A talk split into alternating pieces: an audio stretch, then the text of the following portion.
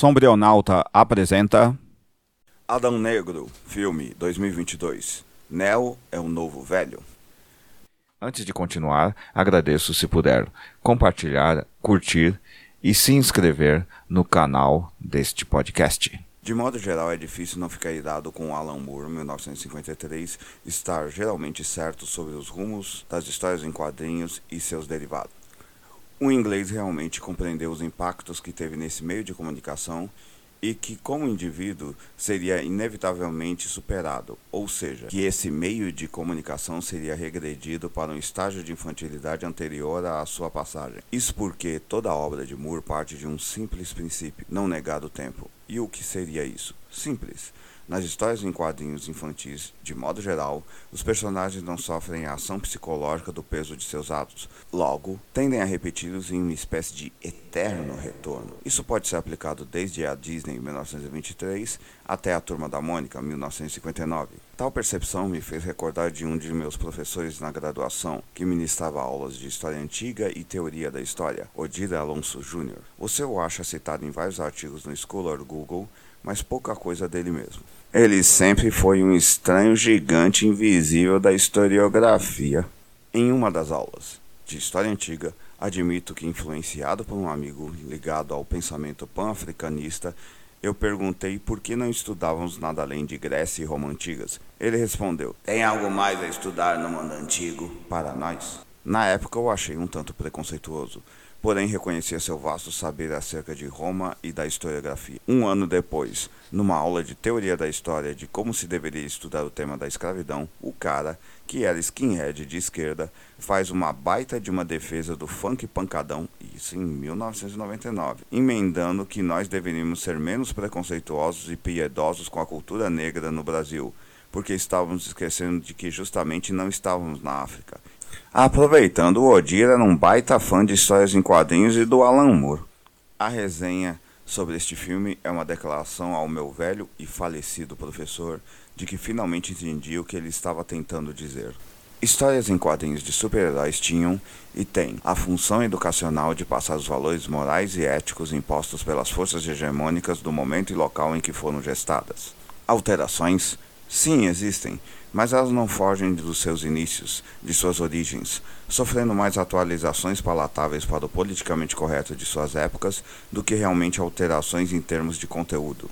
Sendo assim, temos mais ícones do que arquétipos sendo discutidos. Eu particularmente acho uma perda de tempo discutir esse tipo de elemento em histórias em quadrinhos, mas afinal, o Lacan, 1901, 1987, sempre foi mais palatável e menos realista materialista do que o professor dele, o Freud, 1856-1939. Esses ícones, representações imagéticas de eventos reais, são mais produtos de uma determinada história de um povo e de sua historiografia do que propriamente de algum inconsciente coletivo. Se eu acho que um negro é inferior no tempo presente, acho que toda a cultura dele, milenar ou não, também o é por extensão. Heródoto, 485 antes da Era Comum, 425 antes da Era Comum, sempre falou disso, mas os gregos nunca quiseram dar o braço a torcer que os egípcios eram gente, ou seja, que eles também tinham capacidade civilizacional.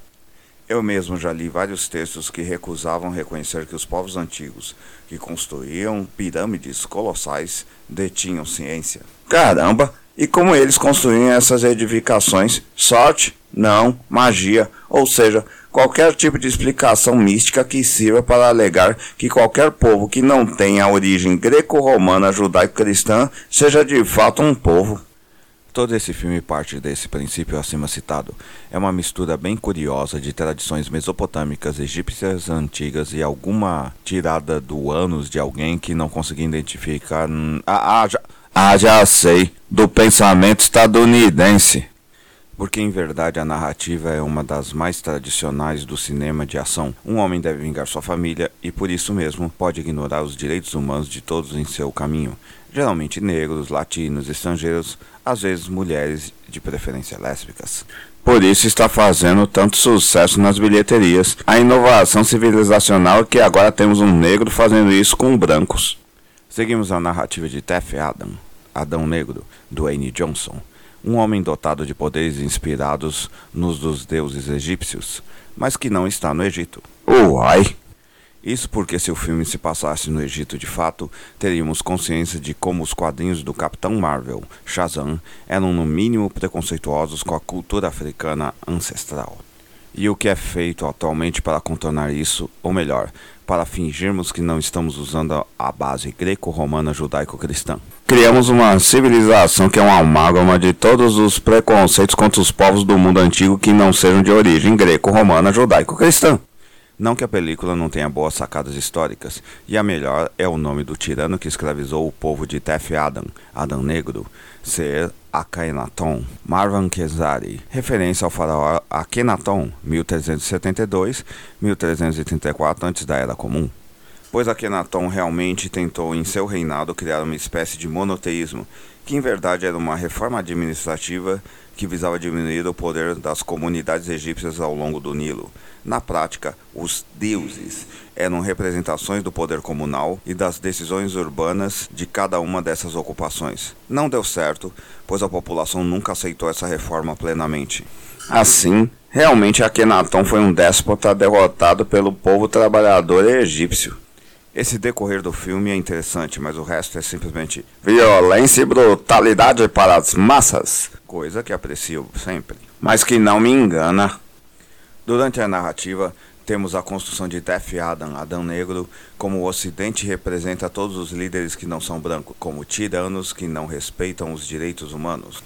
Ok, quem não reparou que o nome da civilização e país fictícios de Adão Negro Kandak não parece muito com o nome Gaddafi 1942-2011. Olha, esse pessoal poderia dar uma olhada em nossos atuais políticos brancos no Brasil. Tef Adam, Adam Negro, como não é do mundo atual, entende que esse mundo é domado pela força bruta apenas. No entanto, durante o filme, há um processo civilizador acontecendo e que faz com que ele entenda que não está mais no mundo antigo, logo, que deveria ser mais democrático.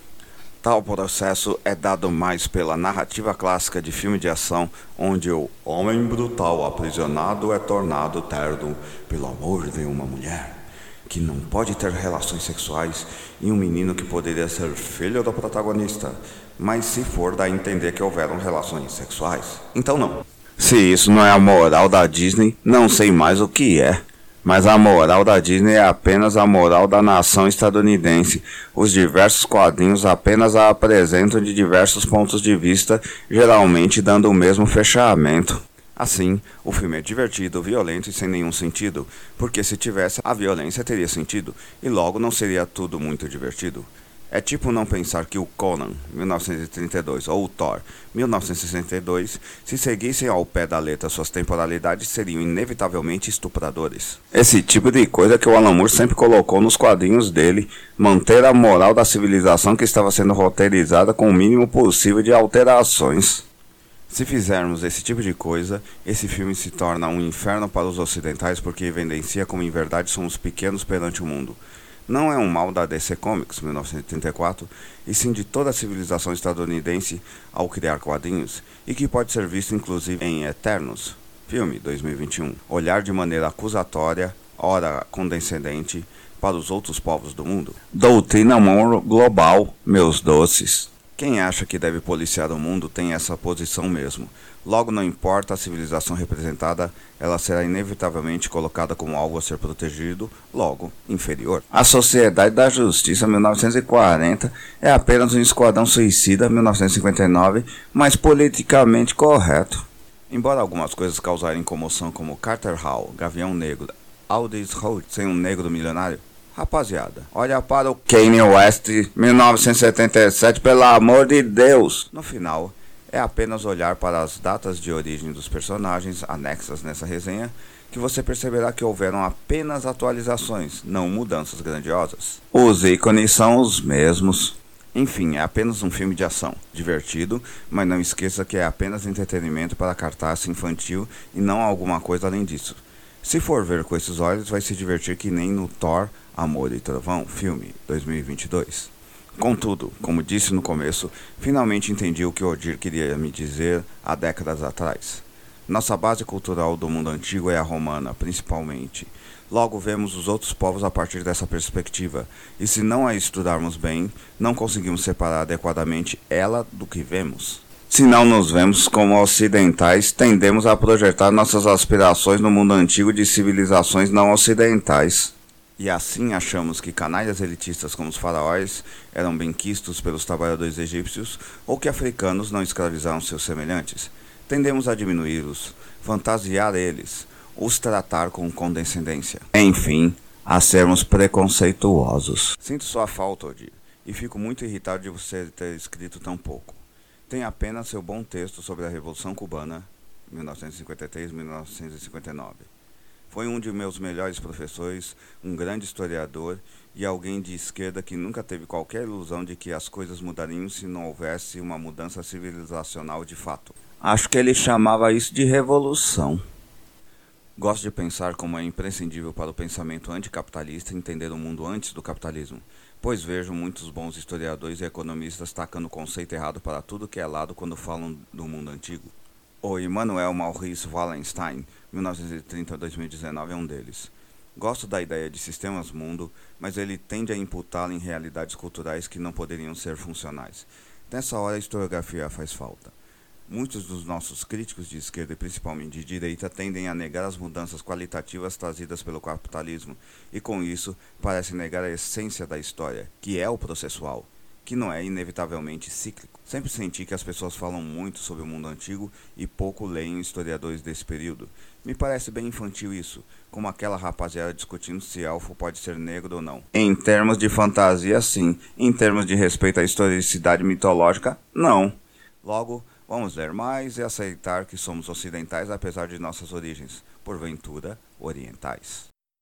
Se você apreciou, compartilhe nas suas redes sociais dê um curtir se você estiver no Facebook. Dê 50 palminhas se você estiver no Medium. E dê finalmente um curtir e um compartilhar se estiver no Facebook. Ou, se estiver no WhatsApp, envie para seus amigos. Se estiver no TikTok, compartilhe também e divulgue. E se estiver no YouTube, se inscreva em nosso canal. Até mais. Até a próxima. Obrigado.